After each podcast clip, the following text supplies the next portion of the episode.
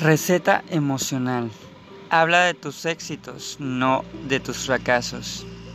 Habla de lo que tienes, no de lo que te hace falta.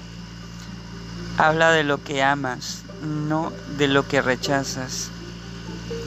Habla de lo que aspiras, no de lo que envidias. Habla de tus logros, no de tus frustraciones. Habla de cómo tú te amas, no de cómo te aman a ti. Habla de tu vida, no de la vida de los demás.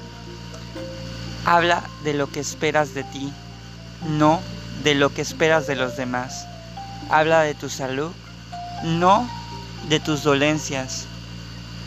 Habla con la divinidad que está en ti y no del Dios que debería estar en los demás que se haga infinito todo lo que te hace feliz. Ama, perdona y olvida.